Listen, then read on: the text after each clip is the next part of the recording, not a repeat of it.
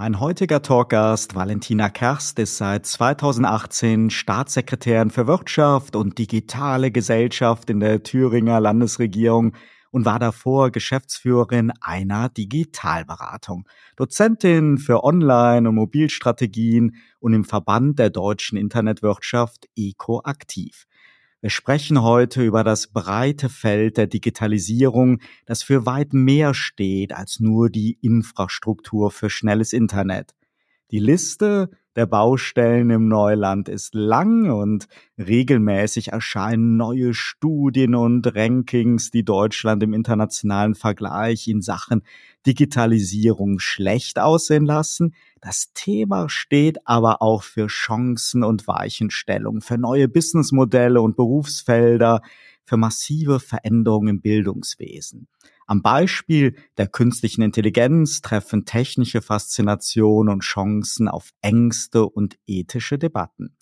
Freuen Sie sich mit mir auf ein spannendes Gespräch mit einer Digitalexpertin, die auch von den vielen Projekten und Feldern zu berichten weiß, in denen wir in der digitalen Gesellschaft durchaus Erfolge feiern können und Fortschritte machen. Und natürlich steht die Frage im Raum, welche Platz nimmt die digitale Transformation auf der Agenda der zukünftigen Bundesregierung ein.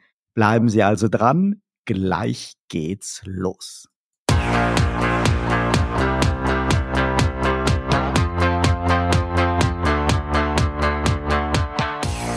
Herzlich willkommen zu einer neuen Episode von Turtle Zone, dem Podcast mit Oliver Schwarz und spannenden Gästen. Schön, dass Sie auch diesmal wieder bei Turtle Zone mit dabei sind, liebe Hörerinnen und Hörer.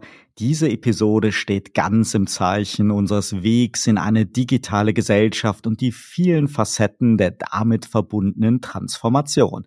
In Erfurt begrüße ich die Staatssekretärin für Digitalisierung im Freistaat Thüringen. Guten Morgen, Valentina Kerst. Ja, einen schönen guten Morgen aus Erfurt. Vielen Dank für diese Einladung. Frau Kerst, es vergeht kaum ein Tag, an dem wir nicht in irgendeiner Statistik lesen, dass Deutschland in Sachen digitaler Infrastruktur den Anschluss verloren hat, gerade erst wieder in der FAZ. Infrastruktur ist zwar nur ein Teilaspekt, wenn es darum geht, uns für eine immer digitalere Zukunft vorzubereiten, aber dennoch ja eine wichtige Grundlage. Die beklagten Versäumnisse erschweren sicherlich ja auch ein zeitgemäßes Lernen, eine Modernisierung der Verwaltung und schwächen Unternehmen im internationalen Wettbewerb. Vor allem fallen aber so die massiven regionalen Unterschiede in unserem föderalen System auf.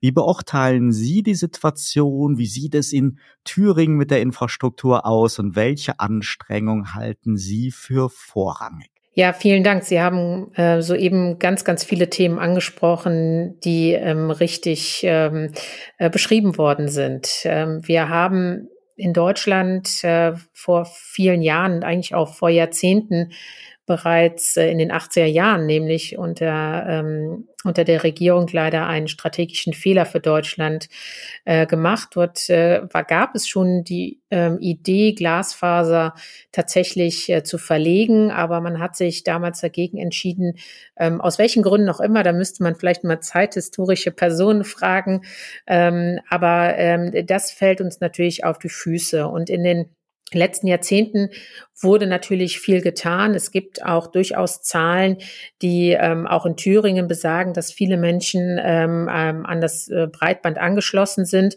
noch nicht an das Glasfaser. Ähm, und das hat ähm, unterschiedliche Gründe. Ähm, es gibt sicherlich einen wichtigen Grund, der das Ganze auch sehr kompliziert macht. Zunächst einmal kann der Markt ja ausbauen. Das führt dann dazu, dass wir besonders in den Städten einen großen, ein großes Angebot haben, also in den Großstädten, aber auch zum Teil in den Mittelstädten, gibt es schon ähm, sehr, sehr viele Angebote, auch Konkurrenzangebote, sodass auch Kunden und, und äh, Einwohner und Einwohner sich da was aussuchen können. Im ländlichen Gebiet wird es dann zum Teil eben schwieriger, weil der Markt da auch nicht äh, unbedingt, ja, ähm, die, die Notwendigkeit sieht. Das ähm, kann man sehr einfach äh, sagen. In der Stadt gibt es das Kabel, äh, was dann direkt mehrere Häuser und mehrere Bewohner und Bewohner anschließt. Und im ländlichen Raum müssen sie halt längere Kabel verlegen, wo sie dann weniger Häuser erreichen. Und das ist eben halt nicht attraktiv. Und es gibt die Möglichkeit, dass die Kommunen ähm, äh, gemeinsam ähm, dann auch äh, den Ausbau voranbringen. Aber es geht zum Teil sehr schleppend. Und ähm, ich denke, dass wir in den letzten Jahren gesehen haben, dass wir strukturell etwas verändern müssen, ähm, so dass wir uns zum Beispiel in Thüringen dazu entschieden haben, eine Glasfasergesellschaft zu gründen. Das wird jetzt eine neue Gesellschaft sein, die für die Kommunen die Anträge und das ganze Förderverfahren abwickelt, koordiniert und wir damit auch die Kommunen entlasten wollen, gemeinsam mit ihnen den Ausbau natürlich vorantreiben, aber auch, aber in, insbesondere entlasten wollen und das dann auch professionell strukturiert machen. So, so, solche Projekte ähm, gibt es auch in Mecklenburg-Vorpommern bereits äh, und auch in anderen Gegenden, äh, weil wir sehen, gerade der ländliche Raum kann nicht aus den Kommunen alleine ähm, ja angeschlossen werden. Und deshalb ähm, sind wir da als Landesregierung auch ähm, ähm, ja haben wir uns dazu entschieden, das zu machen, weil wir glauben, dass ein strukturierter, äh, vielleicht auch ein wenig zentralistischer Ausbau äh, viel effektiver ist, weil wir dringend diesen Glasfaserausbau dann auch benötigen, um Deutschland wettbewerbsfähig zu machen in all den Punkten, die Sie eben genannt hatten. Wenn man sieht, dass und Sie haben es gerade erwähnt, ja schon nicht nur in den 16 Jahren Angela Merkel, sondern davor ja auch schon in Koalitionsverträgen schnelles Internet immer als Ziel drin stand.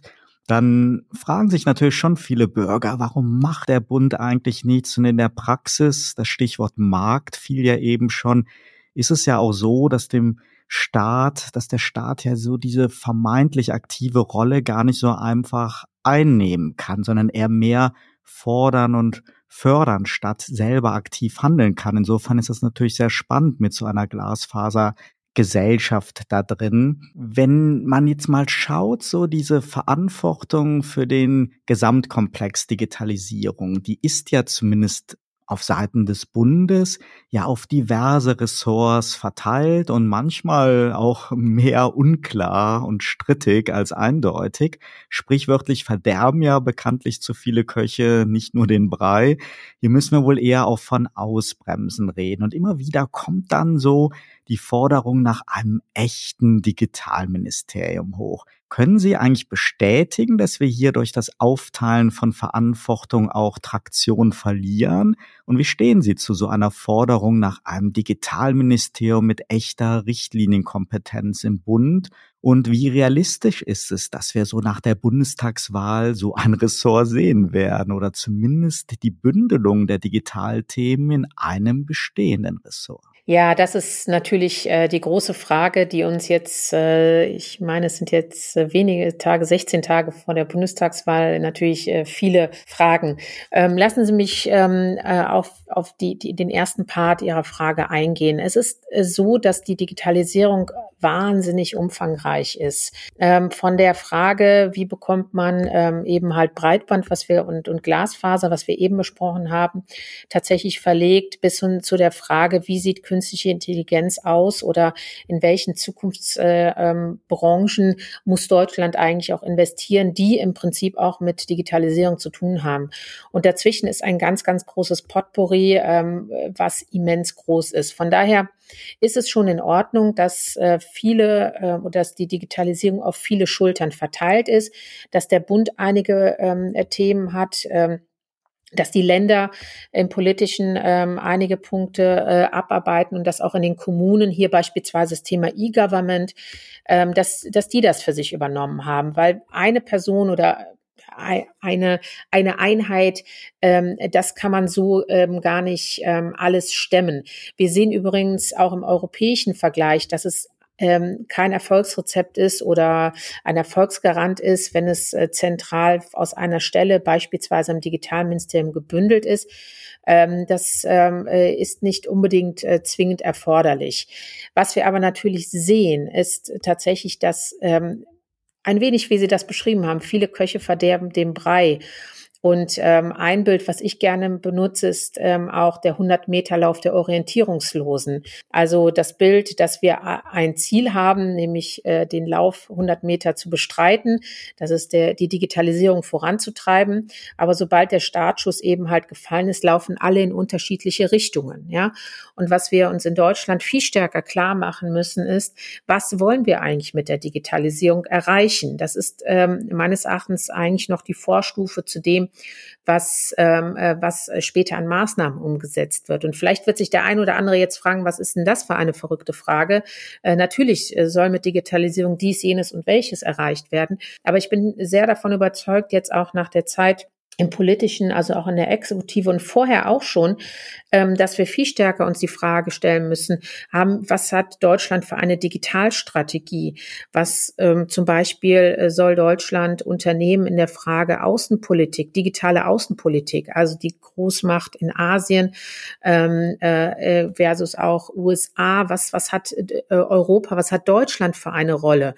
Ähm, die ist äh, so gut wie gar nicht definiert, das ist ähm, unklar auch Mittelstand 4.0. Was heißt das eigentlich konkret? Ähm, dann das Thema Bildung. Wir haben alle gesehen, dass Homeschooling zu 100 Prozent nicht funktioniert. Aber wenn es doch zwei, drei Stunden irgendwo sind in der Woche oder, oder zwei Tage in, in der Woche, das sollte man durchdeklinieren. Und ähm, das alles müssen der Bund, äh, die Länder und die Kommunen gemeinsam eigentlich äh, ähm, auch klären. Und ähm, das ist auch meine große Erwartungshaltung jetzt für nach der Bundestagswahl, dass dieser 100-Meter-Lauf der Orientierungslosen beendet wird ähm, und äh, dass wir uns mit diesen Linien äh, tatsächlich mal beschäftigen, damit wir dann alle auch wissen, äh, in welche Richtung wir laufen, damit das auch wirklich Substanz hat. Weil das, äh, das hat bisher tatsächlich dazu geführt, dass hier ein bisschen was erfunden wird und da erfunden wird. Und natürlich ist auch im Föderalen, muss man sich die Frage stellen, ob jetzt für 16 ähm, äh, Länder jeweils ähm, eine Idee und das Rad neu erfunden werden muss. Das ist natürlich nicht unbedingt notwendig. In Hessen wird etwas genauso gut und gleich funktionieren wie in Mecklenburg-Vorpommern oder in Niedersachsen. Ähm, und ähm, da bin ich auch noch mal hier und da überrascht, wie man glaubt, dass Digitalisierung für jeden individuell äh, gestaltet werden äh, äh, muss. Also da, das muss weg und wir brauchen erstmal so eine grundsätzliche ähm, Erarbeitung. Und im zweiten Schritt ist dann natürlich genau die Frage, wer soll das machen? Ist es ein Bundesministerium, äh, eine, eine zentrale koordinierende Stelle? Ähm, ich habe jetzt eben schon versucht herzuleiten, dass das meines Erachtens nicht der, der Sinn und Zweck der ganzen äh, Thematik sein wird. Ähm, ein Ministerium hat aus vielerlei Hinsicht ähm, negative Aspekte.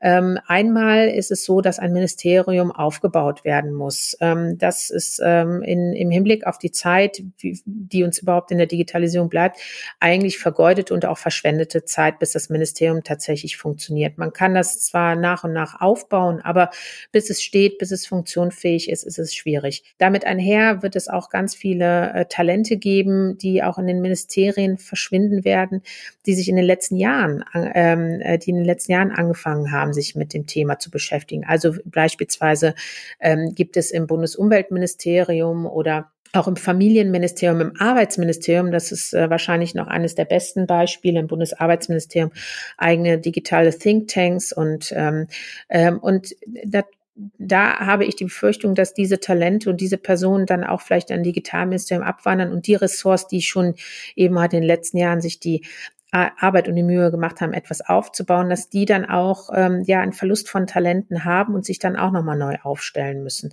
Äh, darüber hinaus ist noch ein Argument, ähm, äh, wo man das Digitalministerium wirklich hinterfragen muss, beispielsweise die Ressortabstimmung. Also Sie müssen ja sich vorstellen, Sie sitzen als Digitalministerin oder Minister nicht alleine am Tisch äh, einer Bundesregierung, sondern mit vielen anderen Partnerinnen und Partnern, die auch Interesse haben. Und äh, das muss alles tatsächlich auch abgestimmt abgestimmt werden. Und äh, wenn da jetzt eine ein neuer cooler und äh, coole Person mit am Tisch sitzt mit einem tollen Ministerium, heißt das noch lange nicht, dass man auch Einigungen herbeiführt. Ähm, und äh, von daher ähm, sind das so so jetzt schon mal einzelne Punkte, von wo ich sagen würde, ein Digitalministerium ist da nicht nicht nicht zielführend. Allerdings könnte man sich überlegen, und das ist so auch eine Diskussion, die momentan intensiv verläuft, ob man eine Struktur findet, beispielsweise ähnlich wie es jetzt schon ist im Bundeskanzleramt, ein Ressort aufzubauen, um dort die koordinierende Funktion einzunehmen. Äh, das müsste aber bedeuten mehr Geld, mehr Personal und natürlich auch äh, mehr ähm, äh, Möglichkeiten, Einfluss zu nehmen und eben beispielsweise solche grundsätzlichen Themen und Rahmenbedingungen festzulegen. Das ist in den letzten vier Jahren nicht gewesen und in den letzten dreieinhalb Jahren nicht gewesen. Ähm, das muss definitiv geändert werden. Besonders das Budget ist ein großes Thema, ähm, weil ohne Geld werden sie auch in der Exekutive Exekutive ähm, äh, nicht weit kommen. Das, das, ist, das ist zwingend notwendig. So, und aus diesem Bundeskanzleramt könnte mit allen Ministerien, die es gibt, könnten diese Leitlinien entwickelt werden. Äh, der fachliche Austausch könnte stattfinden. Wir könnten uns vorstellen, Mitarbeiterinnen und Mitarbeiter in den Ministerien ähm, äh, wechseln zu lassen, damit der Austausch, das Know-how, sich auch wirklich auch die gegenseitige Akzeptanz erhöht wird. Ähm, und dann könnte man sich darüber hinaus äh, vorstellen, dass mit einer Art Digitalagentur Deutschland eine operative Einheit gegründet wird, die tatsächlich dann auch die Leitgedanken, Leitideen dann auch tatsächlich in die Realität umsetzt. Das können digitale Services sein, ähm, da für die, auch für die Kommunen oder auch generell digitale Services, an die wir noch gar nicht denken. Auch die Corona-Warn-App hätte zum Beispiel so ein Projekt sein können, was über eine äh, Digitalagentur Deutschland umgesetzt werden könnte. Und somit hätten wir eine politische Struktur, die eben diese, diese großen Leitlinien definiert und eine Art Umsetzungsagentur, ähm, die dann ähm, tatsächlich das auch in die Realität umsetzt. Und letzter Punkt, warum das auch mit der Digitalagentur vielleicht ein spannender ähm, Gedanke ist. Ähm, Sie haben da auch die Möglichkeit, Fachkräfte außerhalb des klassischen Behör äh, öffentlichen Dienstes äh, ähm, einzustellen. Also das heißt, das Einstellungsverfahren könnte einfacher funktionieren. Es könnten auch andere Gehälter gezahlt werden, denn wir alle wissen ja, Digitalexpertinnen und Experten haben äh, ein, ein anderes Niveau. Ähm, ein, ähm, und ähm, da könnte natürlich auch mehr Freiheit gelten, äh, um die, diese Personen auch für sich zu gewinnen und ähm, die dann äh, Deutsch für für Deutschland dann ein ganz tolles äh, Projekt äh, dann umsetzen können. Und ähm, das ist momentan eine der Vorstellungen, die ich auch sehr sympathisch finde, die ich auch unterstützen würde. Ähm, wobei mir natürlich klar ist, dass die Forderung nach einem Digitalministerium äh, sehr einfach und natürlich auch für viele sehr logisch klingt. Aber wenn man mal genau reinguckt, ein bisschen oben an der Oberfläche kratzt, sieht man eben halt, dass es dann äh, äh, eben halt nicht so passt und vielleicht dann andere Varianten geprüft werden sollten. Spannend, ja, da werde ich sicherlich gleich auch noch im Laufe unseres Gesprächs ein paar Punkte von aufgreifen. Nochmal zu einem Thema, was immer wieder so wahrgenommen wird als die große Bremse. Wenn es um Hürden und Widerstände bei der Digitalisierung geht, dann wird immer mit dem Finger auf den Datenschutz gezeigt. Und das ist ja auch genau wieder so ein Thema, wo man sich als Bürger durchaus fragen kann, wofür braucht jedes Bundesland da eigene Regelungen? Sei es in den Schulen, aber auch in der Corona-Bekämpfung, um nur zwei Beispiele zu nennen ist der Datenschutz gerne der Buhmann und Ulrich Kelber, der Datenschutzbeauftragte im Bund, der wehrte sich gerade wieder einmal in einem Spiegel-Interview dagegen, dass der Datenschutz immer wieder als Sündenbock für vielleicht das Versagen bei der Digitalisierung herhalten soll. Beobachten Sie das auch und was ist dran an dieser vermeintlichen Digitalisierungsbremse Datenschutz oder ist das eigentlich nur ein, eine Scheindiskussion? Die Diskussion hat sicherlich mit der Einführung der DSGVO wirklich einen seiner Höhepunkte erreicht und seitdem ist es ein Dauerbrenner. Ähm, ich würde mich auch anschließen der Meinung, dass der Datenschutz oft ein Vorwand ist. Ähm, ähnlich ähm, wie wir wissen ja nicht, ob das Internet überhaupt noch da ist. So ein bisschen äh, und da, da bleiben wird oder ob es nicht irgendwann verschwindet. Ähm, also Datenschutz ist natürlich ein komplexes Thema und ähm, sobald Sie anfangen, mit Daten zu arbeiten, werden Sie schnell an die ersten Fragen kommen, darf ich das, wie weit darf ich gehen und so weiter. Dennoch ähm, ist meine These, dass man sehr gut auch mit dem Datenschutz, auch unter Berücksichtigung des Datenschutzes, eine Menge umsetzen kann. Also bei der DSGVO war es ja beispielsweise äh, bei einigen ja allein nur der Punkt, dass äh, so sein sollte, dass Daten nicht öffentlich für andere Menschen zugänglich sind. Ja, also Unterschriftenlisten oder sonstiges. Das können Unternehmen relativ schnell machen oder ähm, und auch umsetzen. Das, das ist gar nicht das große Thema. Ähm, und natürlich sollte auch die DSGVO auf die großen Unternehmen, also auf Facebook und so weiter, auch äh, hinzielen und gar nicht den, den klassischen Mittelstand ähm, oder die KMUs treffen. Aber es ist dann eben halt so gekommen. Und wenn ich öfter mal in den Diskussionen höre, dass Datenschutz Innovationen bremst, dann würde ich mir eher wünschen, dass eigentlich mehr die Frage kommt, lasst uns mal überlegen und an einen Tisch äh, uns gemeinsam setzen, was kann mit den Daten passieren und der Datenschutz gleichzeitig eingehalten werden. Und das ist, glaube ich, die, der größte das größte Problem, dass wir zu wenig miteinander reden ähm, und uns äh, Gedanken machen. Und damit meine ich durchaus auch die Datenschützer mit Unternehmen, äh, die Politik, die Wissenschaft, äh, die ähm, Zivilgesellschaft, die ja auch, äh, wenn wir bei Open Data sind, ja auch äh, äh Forderungen haben. Ähm, und das, das ist eigentlich etwas, was, äh, was intensiver äh, vorkommen muss. Und wenn ich natürlich sehe, dass in den einzigen, äh, in einzelnen Bundesländern auch ähm, Datenschützer unterwegs sind, die haben ja unterschiedliche Themen, sind für unterschiedliche Themen zuständig.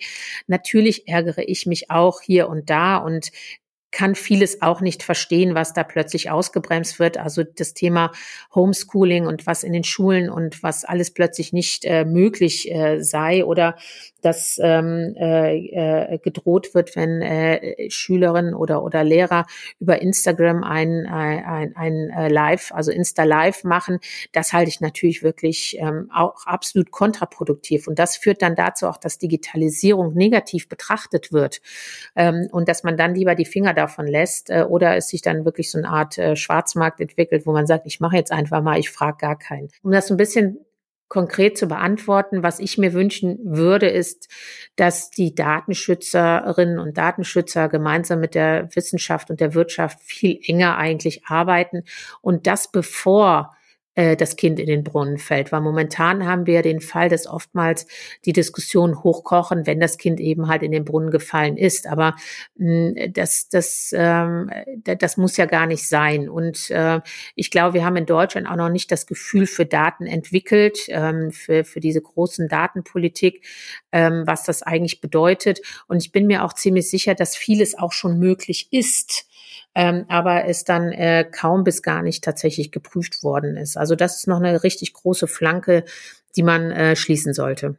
Eben fiel ja schon das Stichwort E-Government. Wenn es um digitalisierte Verwaltungsprozesse und Behördengänge geht, wird unser Nachholbedarf im internationalen Vergleich am deutlichsten. Die Schnittstelle zwischen Bürger und staatlicher Verwaltung die soll ja digital werden, also alle oder die wichtigsten Behördengänge bald vollständig online erfolgen können. Das soll laut deutschem Online-Zugangsgesetz, glaube ich, bis Ende 2022 umgesetzt sein und steht ja auch so schon im jetzigen Koalitionsvertrag.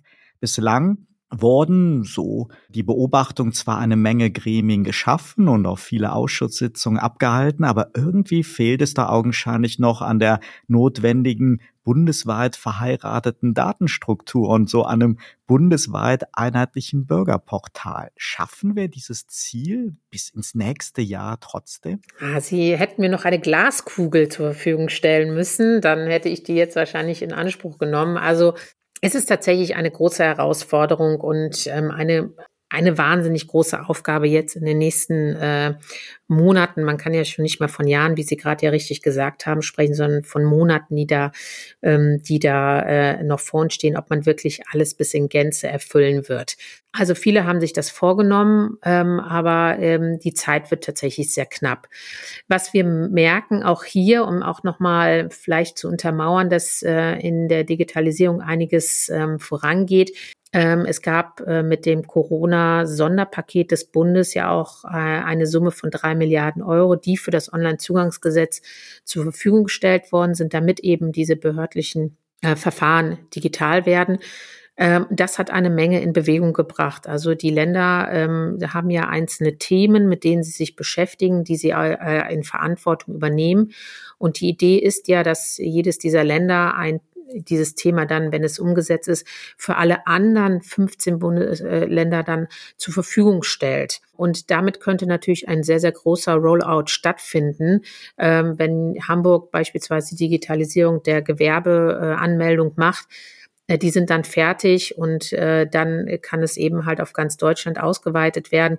Das ist momentan das Ziel, an dem sehr viele arbeiten. Momentan vereint sehr viele diese, dieser, ja, ich würde jetzt sagen, Spirit, Auf, Aufbruchsspirit, das auch tatsächlich bis 22 umzusetzen. Ähm, wie weit man kommen wird, ist die große Frage. Ähm, auch die Frage, habe ich irgendwann ein eigenes Bürgerkonto für ganz Deutschland? Das äh, wird jetzt auch noch äh, diskutiert, ähm, denn natürlich ist es so, wenn Sie in einem Bundesland wohnen und dort ein Bürgerkonto für das Bundesland haben, ins nächste Bundesland ziehen, wäre es jetzt nicht sehr förderlich, dass Sie da wieder ein Bürgerkonto anlegen also ähnlich wie bei den Schulen, wo ja auch die Systeme dann manchmal unterschiedlich sind oder des Öfteren unterschiedlich sind, ähm, so dass ähm, auch diese, dieses deutschlandweite Bürgerkonto ähm, schon eine, eine Idee ist, die äh, vielleicht dann auch Realität wird. Ähm, aber das ist alles im Fluss. Da müssten wir uns wahrscheinlich in einem Dreivierteljahr nochmal äh, zusammensetzen und äh, dann mal Revue passieren lassen, wie viel am Ende der, äh, des Tages umgesetzt worden ist. Aber ähm, unterm Strich muss man schon sagen, ähm, auch die, auch hier hat Corona gezeigt, ähm, beispielsweise im Wirtschaftsministerium, in dem ich ja tätig bin, dass wir Handwerksunternehmen hatten, die äh, in, auch in der Corona-Krise weiter Aufträge übernommen haben, die ausgeführt haben und die zum Beispiel keinen Fuhrpark äh, anmelden konnten, äh, weil die äh, Bürgerämter zu hatten oder, oder eben halt geschlossen waren. Ähm, und da wäre natürlich eine digitale Anmeldung genau das Richtige gewesen. Und da haben wir natürlich auch ähm, äh, mit starken Schmerzen gemerkt, was es bedeutet, dass wir äh, bisher das noch nicht auf den Weg gebracht haben. Aber ich glaube, so ein bundesweites, einheitliches Bürgerkonto, das ist ja auch mal im Hinblick auf die ja schon Jahre alten EU-Beschlüsse ja eigentlich eine Grundvoraussetzung. Wenn ich das richtig verstanden habe, sind wir mit 2022 ja schon ganz, ganz spät dran eigentlich mit den Fristen, die gesetzt sind. Und dass es ja eigentlich viel ehrgeiziger Beschlüsse gibt, wenn ich glaube, es geht ja darum, dass äh, wir EU-weit so einen homogenen, diskriminierungsfreie Bürgerservices für so einen vollständig digitalen Binnenmarkt mhm. bekommen mhm. sollen, so zumindest die Vision. Ich glaube, das Stichwort dafür lautet Single Digital Gateway auf EU-Ebene. Mhm. Und irgendwie hat man so immer das Gefühl, wenn es jetzt diese Beschlüsse nicht gäbe, diesen Druck nicht gäbe, dann würden wir nicht von 2022, sondern noch von viel länger reden. Und äh, es sind ja sogar exakt alle Bürgerservices definiert, die zwingend aus EU-Sicht, und da hat Deutschland ja mit abgestimmt, online angeboten werden müssen. Wenn man dann reinschaut in die hiesigen Ausschusssitzungen, die ja zum Teil öffentlich sind, dann merkt man zwar, wie ernsthaft noch, wie engagiert diskutiert wird, dass es aber doch letztendlich fast wie so eine Parallelwelt ist. Da ist von diesem europaweiten, von diesem einheitlichen noch nicht so viel zu, zu spüren. Mhm. Wie, wie wertvoll ist das, wenn jetzt mal so aus Sicht äh, von Ihnen als Digitalexpertin, freuen Sie sich darüber, dass dieser Druck da ist, dass da halt ähm, Bewegung reinkommt, wenn die EU so etwas beschließt? Oder ist das eher etwas, wo Sie sagen, lieber realistisch erstmal kleine Schritte gehen? Nein, überhaupt nicht. Also ich bin jetzt seit über 20 Jahren ähm, äh, in dem Bereich tätig und äh, absolut, äh, das geht alles viel zu langsam. Und ähm, ähm, ich denke, dass es schon richtig ist, dass der Druck kommt äh, oder da ist und dass der Druck äh, dann auch über Gesetzgebungsverfahren kommt. Ähm, ich versuche immer noch das Bild für Deutschland auch zu erklären, weshalb wir digital in den, in den Punkten jetzt beispielsweise E-Government äh, noch nicht so weit sind. Ähm, denn es gibt äh, einfach mal so dass das Bild skizziert. Es gibt äh, den Blick nach Estland, wo man mal sagt, guck mal, da funktioniert das alles. Man darf Folgendes nicht vergessen. Ähm, Estland ist nach, der, nach dem Zusammenbruch ähm, 1990 ähm, auf einer grünen Wiese gestartet. Dort gab es ja nichts. Also es gab kein Sparkassen-Filialsystem an jeder Ecke. Es gab keine Automaten, wo man Geld holen konnte. Ähm, und, und vieles äh, war auch nicht da und die Behördengänge mussten komplett neu aufgestellt werden. Und da ist es natürlich so, dass man äh, dann aber sehr clever war. Das muss man immer dazu sagen. Und das ist auch sehr richtig gewesen, dass man von Anfang an auf digital gesetzt hat. Also schon in, in den 90er Jahren war es so, dass man ein, eine Tasse Kaffee äh, mit der, mit der Karte zahlen konnte. Da hat keiner gestaunt oder irgendwie schief geguckt. Ähm, und äh, da war es auch möglich. Das ist ja bei uns in Deutschland zum Teil immer noch nicht möglich. Ähm, und das ist jetzt nur ein kleiner Ausschnitt. So, und wenn ich dann den Blick nach Deutschland mache, äh, da haben wir natürlich mit dem Wirtschaftswunder und ähm, auch, äh, auch nach der Wende, wo vieles entstanden ist, ähm, einfach so Strukturen gehabt, die einfach aus dem deutschen System sehr, sehr gut gelaufen sind. Also wir haben eine Behördenstruktur, die ähm, oft ja auch ähm, äh, sich genau angeschaut wird, wo andere sagen, Mensch, ihr habt das hier richtig gut strukturiert. Wir werden ja auch dafür durchaus mal gelobt und so weiter. Und äh, wenn Sie natürlich so ein System haben, was gut funktioniert, dann ist alles, was neu ist, erstmal nicht unbedingt notwendig, weil das System funktioniert ja. Sie können Ihr Auto anmelden, die Bürgerämter, Sie können Personalausweis und all das, was wir Hundesteuer und, und Hochzeitstermin das konnten sie alles ohne, ohne Probleme machen ähm, auf den Ämtern und da, da war das System da. Ähm, und da hat das dann auch keiner wahrscheinlich für notwendig betrachtet. Und aus der Erfahrung heraus kann ich Ihnen sagen, dass wir ja auch seit vielen Jahren gibt es viele Personen in Deutschland, die immer wieder sagen, wir müssen uns bewegen und so weiter. Und ähm, es wird eigentlich einfach nicht für notwendig betrachtet, weil eigentlich der Alltag in sich wahnsinnig gut läuft. So, und jetzt ist in den letzten äh, Jahren sicherlich auch mit der Einführung der Smartphones, mit der Echtzeitkommunikation, mit der jederzeit Zugänglichkeit zu Services. Sie können 24-7 irgendwas einkaufen, bis hin jetzt eben hat Lebensmittel in zehn Minuten bestellen da fragt man sich natürlich schon, warum kann ich nicht ein Auto ummelden oder äh, was auch immer an Amtsgeschäften machen. Und das ist eine richtige Frage. Und ähm, wir mussten wahrscheinlich erstmal diese Krise erleben und diese, diese eklatanten ähm, Differenzen aufgezeigt bekommen, bis äh, das nach und nach eingefordert wird. So und äh, für die Umsetzung braucht es dann eben halt Gesetze, damit dann vielleicht auch einige in Bewegung kommen. Und deshalb ist es richtig, dass die da sind und dass der Druck jetzt dann äh, äh, vorhanden ist da, das hat viel Bewegung reingebracht, das muss man ganz klar sagen. Sie haben ja eingangs zu Recht gesagt, dass man erstmal auch eine Strategie, eine Vision braucht, bevor man anfängt, Infrastrukturen zu bauen.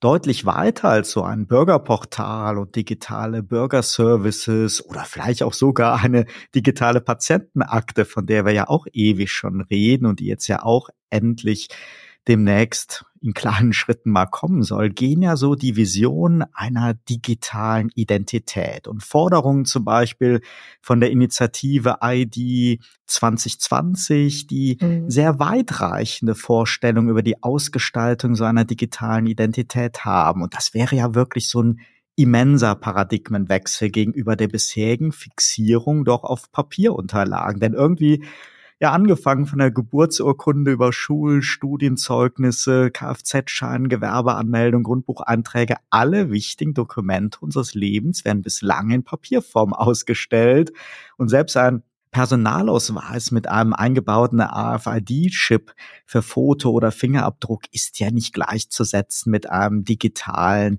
Bürgerkonto oder einer echten digitalen Identität. Mhm. Glauben Sie, dass wir technologisch, rechtlich und ethisch in absehbarer Zeit als Gesellschaft reif sein werden für so einen Umstieg auf so eine rein digitale Identität oder ist das nur eine sehr mutige, vage, vielleicht sogar erschreckende Vision für eine sehr, sehr ferne Zukunft. Ich denke, wir müssen das machen, weil wer sich ähm, gerade den Bereich, alles was mit Verwaltung und ähm, da gibt es diesen Begriff Government Technology zu tun hat, sehen wir, dass ähm, die großen Companies, die großen Unternehmen sich auch diesem Thema Public Sector widmen. Also es gibt jetzt bald die Funktion, dass die, ähm, dass in den USA es möglich ist, seine, seinen, seinen Personalausweis im Apple Wallet hinterlegen zu lassen. So, und ähm, ich frage mich schon, äh, ob wir äh, als ähm, Staatsinstitutionen äh, es zulassen sollten, dass ein privates Unternehmen solch relevanten Informationen und relevanten Services in einem privaten Markt umsetzen. Und das ist etwas, was mich sehr ärgert, denn die Diskussion, die wir führen, die unsäglichen Diskussionen, die uns Zeitverlust geben, die uns rückständig machen, führen dazu, dass jetzt der private Markt eventuell ähm, solche ähm, Services anbietet und die Menschen dann sagen, das ist doch super. Ich habe mein iPhone und wenn es irgendwann Apple macht, wird es auch Google und so weiter machen. Ähm, ähm, äh, mit dem in dem Android-System und das dann auf den Samsung-Geräten zur Verfügung steht. Und dann werden die Leute einfach auch aus der, äh, wie, äh, wie man immer so schön sagt, Bequemlichkeit oder Convenience von der Verhaltung her sagen, ja, ist doch super, ich lege das jetzt hier meine, meinen Personalausweis in die, in, ins Apple Wallet. Wenn ich das nächste Mal im Zug bin oder in Flugreisen wieder intensiver gestaltet werden oder wo auch immer ich meinen Personalausweis zeigen muss, dann mache ich das in der Apple Wallet. Das bedeutet aber, dass die Daten bei einem privaten US-Konzern liegen. Und das ist jetzt äh, die Diskussion, die mehr ist als nur, dass man sich beschwert, dass Deutschland ähm, digital hinterherhinkt, sondern das geht wirklich auch an die an die an die Substanz eines Staates. Und äh, deshalb dürfen wir uns diese Diskussion gar nicht erlauben, äh, wie viel äh, Daten wo liegen. Äh, auch hier wieder das, was mit dem Datenschutz vorhin gefragt worden ist. Äh, wir brauchen, würde ich jetzt auch mal sagen, jetzt mal äh, ganz, ganz klar, verdammt nochmal, brauchen wir eine, eine, eine echte äh, Diskussionsplattform mit allen Protagonisten, ähm, um zu sagen, wie können wir eine Patientenakte, wie können wir äh, Personalausweis und so weiter digital gestalten, weil Sie haben ja vollkommen recht. Es wäre doch eigentlich sehr großartig, wenn ich ein Bürgerkonto hätte, ich muss irgendein Zeugnis vorlegen oder eine Urkunde, Heiratsurkunde oder Geburtsurkunde und dass ich mir die nicht irgendwie nochmal raussuche, sondern sie ist dann eben halt zertifiziert hinterlegt, kann mit einer E-Signatur versehen werden und dann an jemanden verschickt werden. Genau so müsste es sein. Ähm, und ähm, wir, wir haben diese Zeit ähm, oder wir sehen eben halt, dass, dass auf dem Markt sich so viel bewegt und ich möchte es nicht dem privaten Unternehmen überlassen.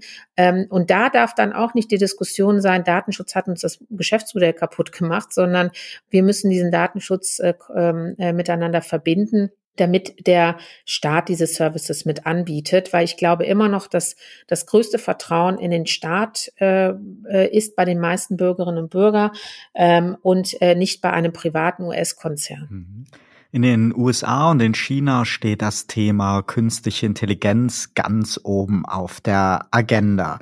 Und die künstliche Intelligenz, die wird unsere Gesellschaft verändern. Und wo Licht ist, gibt es natürlich auch Schatten. Fortschritt braucht auch eine gesellschaftliche und demokratische Akzeptanz. Und gerade bei Thema KI ist das sicherlich auch aus ethischen Gründen unverzichtbar.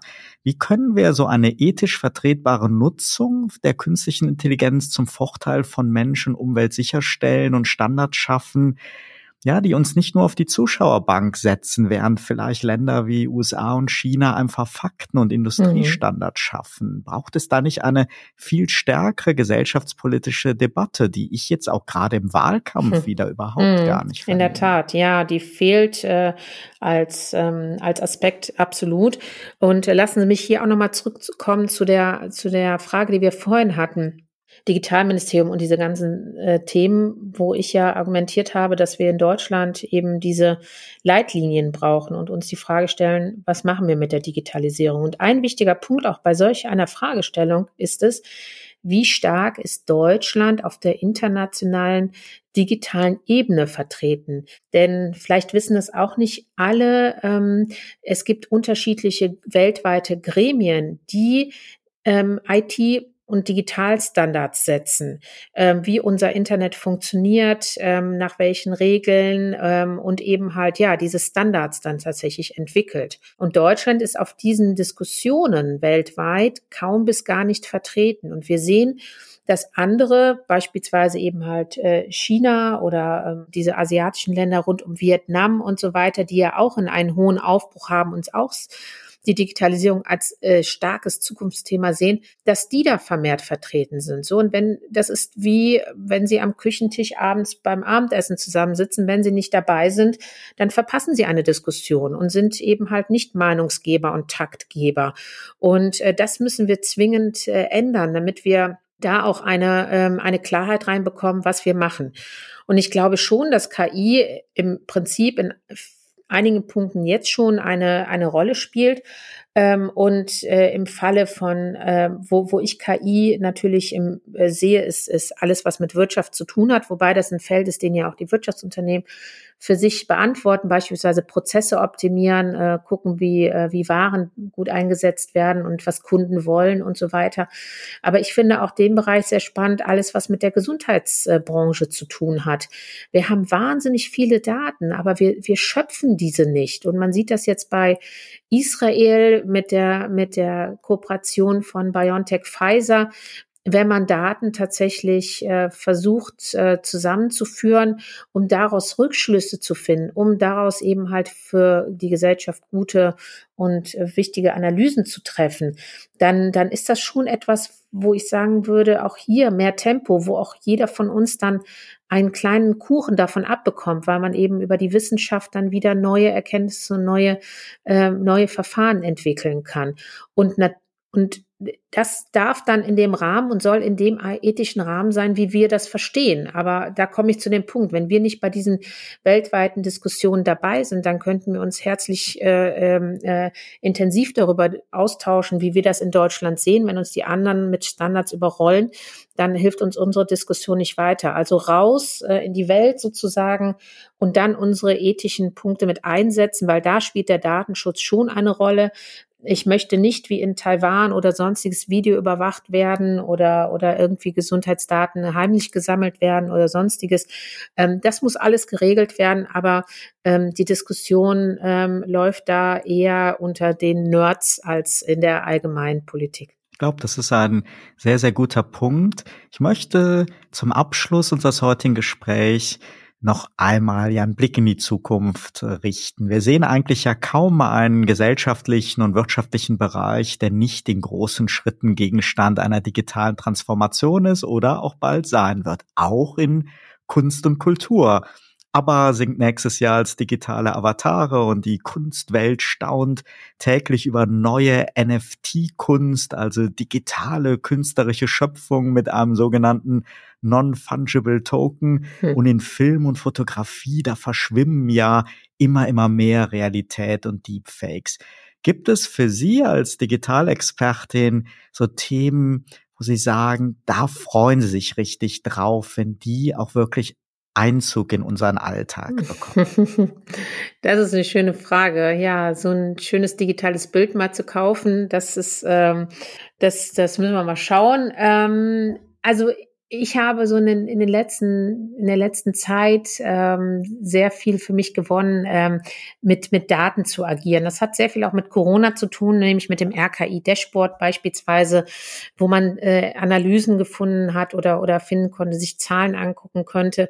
Und äh, was ich mir wünsche, ist, dass wir in der Datenökonomie viel, viel stärker werden, dass viel mehr Daten zur Verfügung stehen, wo sich neue ja schöne Dashboards, also quasi so so Übersichtsseiten entwickeln, ähm, die man äh, um seine eigene Meinung viel besser ähm, äh, zu bilden, weil in meinem beruflichen Umfeld ist es beispielsweise so, dass wir ganz, ganz viele Daten haben, aber die nicht gebündelt sind und da, dadurch natürlich Entscheidungen, da muss man sich die Sachen zusammensuchen. Also ich finde, wenn wir mit der Datenökonomie weiterkommen, dann glaube ich, im privaten Umfeld äh, könnte ich mir da sehr spannende Sachen vorstellen, aber auch im beruflichen Kontext, glaube ich, würde uns das sehr, sehr viel weiterbringen. Äh, darauf würde ich mich äh, momentan am ehesten freuen. Ich muss aber auch sagen, dass ich momentan mit so vielen Problemen in der Digitalisierung mich beschäftige, dass ich mit den Zukunft und mit der Lust auf die Zukunft jetzt gerade ein bisschen hadere, welche Punkte, auf, auf die ich mich freue. Ganz herzlichen Dank, Valentina Karst, für dieses spannende Gespräch, das Spaß gemacht hat. Wunderbar, geht mir gen ganz genauso und äh, herzlichen Dank für die Einladung. Liebe Turtle Zone-Fans, es geht auch in den nächsten Episoden mit interessanten Talkgästen weiter. Außerdem empfehle ich sehr gerne den wöchentlichen Debattenpodcast Turtle Zone Tiny Talks. Jeden Montag früh zum Wochenstart debattieren Dr. Michael Gebert und ich aktuelle Zeitgeistthemen aus Gesellschaft und Politik. Und jeden Donnerstag begrüße ich bei Turtle Zone Blended Communication Kommunikationspersönlichkeiten der unterschiedlichsten Branchen. Es lohnt sich also dran zu bleiben und Turtle Zone auf ihrer Lieblingsplattform zu folgen. Ich freue mich auf ein baldiges Wiederhören. Ihr Oliver Schwarz. Dieser Podcast wird Ihnen präsentiert von Visual Communications Experts. Wir bringen Sie auf Sendung. Video, Livestreaming, Webinare und Podcasts. Ihre Experten für Audio und Video in der Unternehmenskommunikation. Weitere Informationen unter www.visual-communications-experts.com.